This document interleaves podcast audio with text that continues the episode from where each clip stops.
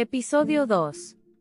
En el episodio pasado nos introducíamos en el uso del instinto para la toma de decisiones. Veíamos cómo era, en la experiencia del consultor, que la mayoría de los clientes de corporaciones importantes usaban el instinto de manera rutinaria. Y Francisco nos compartía una experiencia sorpresiva en la que uno de sus clientes estaba a punto de hacer algo inesperadamente brillante para tomar una decisión, delante de un jefe pesado e inútil que no hablaba una palabra de español, en un restaurante de lujo cuya especialidad son las carnes. Continuemos.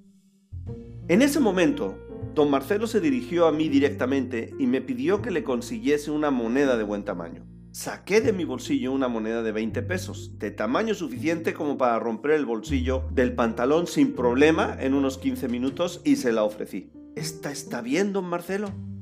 Es perfecta, comentó. Mire, vamos a hacer una cosa.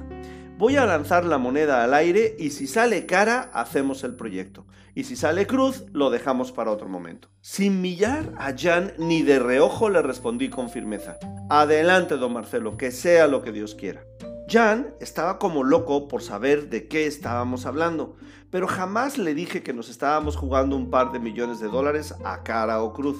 Le expliqué que don Marcelo y su director de finanzas estaban viendo quién iba a pagar la cuenta del restaurante. ¿Seguro? me preguntó desconfiado. Seguro, le dije. ¿Cuándo te he mentido yo antes? Por favor, no me ofendas. Don Marcelo tomó la moneda con la mano derecha, la lanzó al aire dando vueltas sobre sí misma por un periodo que se podría usar para definir la eternidad, la recogió con la mano izquierda y la depositó elegantemente sobre la mano derecha, tapando el lado sobre el que había caído la moneda de forma que ninguno de los presentes podíamos ver el ansiado resultado. Abrió ligeramente la mano como para ser él el único capaz de ver la moneda y dijo alegremente, Tiene usted mucha suerte, joven, salió cara, empezamos mañana. Y sin enseñar la dichosa cara de la moneda, se la guardó en su bolsillo. Usted también tiene mucha suerte, don Marcelo, porque acaba de tomar una gran decisión, contesté sin poder ocultar mi entusiasmo. La historia de cómo le conté a Jan todo lo que había sucedido no es tan relevante para este artículo, por lo que no usaré tu valioso tiempo en contarte que casi perdí mi trabajo si no fuera por Larry, el gerente general de la empresa que me conocía bien y me defendió con firmeza. Y por supuesto a que don Marcelo me había comprado un proyecto de 2 millones. Pero regresando a don Marcelo, ahora, hoy en día, sé con certeza que él ya había decidido hacer el proyecto. Lo demás fue diversión. Don Marcelo había asado su intuición y había aparcado su intelecto, porque como decía Piet Mondrian, el gran escritor holandés creador del neoplasticismo, el intelecto confunde la intuición.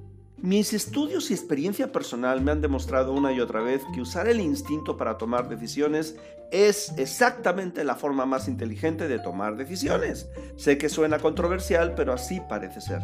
¿Por qué el intelecto no funciona para decidir correctamente?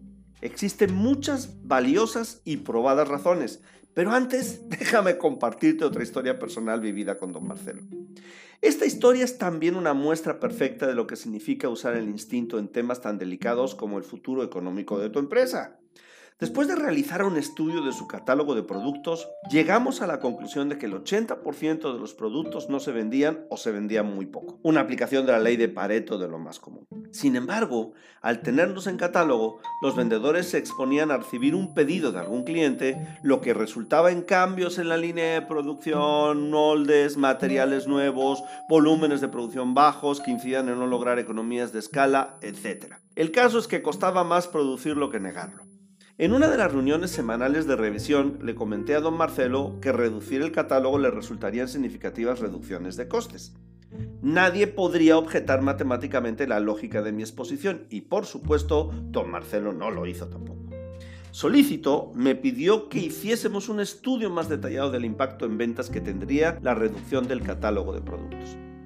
Al cabo de un mes, las conclusiones del estudio realizado demostraban sin duda que la reducción de productos implicaba una pequeña reducción en ventas, pero al lograr economías de escala en los productos más vendidos, se obtenían beneficios superiores a los que se hubieran obtenido con el catálogo completo.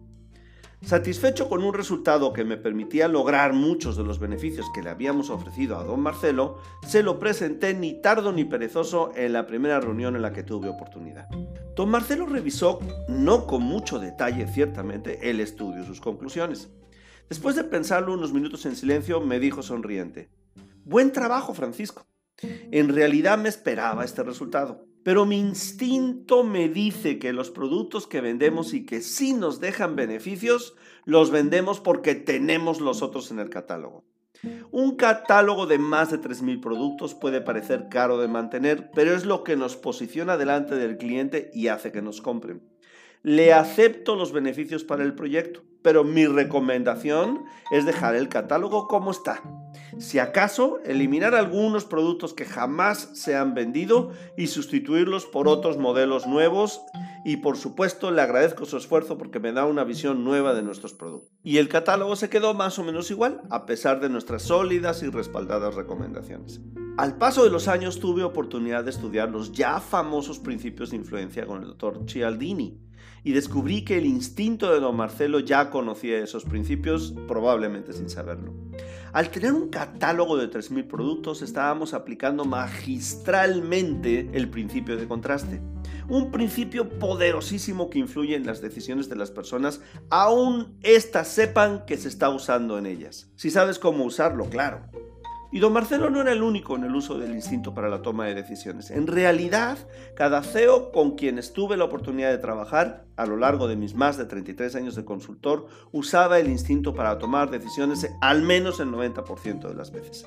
Literalmente es imposible, según mi experiencia, llevar exitosamente el destino de cualquier empresa sin el uso del instinto. Lo que nos lleva a una pregunta que lancé hace ya algunos párrafos. ¿Por qué usamos en la actualidad tan poco el instinto para tomar decisiones y confiamos en un intelecto que se equivoca tantas veces como ocasiones que compramos un billete de lotería y no nos toca?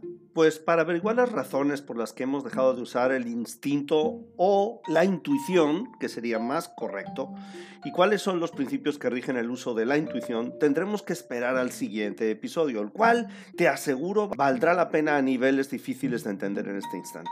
De nuevo, espero que tu intuición, más afilada a estas alturas, te haga esperar con ansias el siguiente episodio. Nos vemos pronto.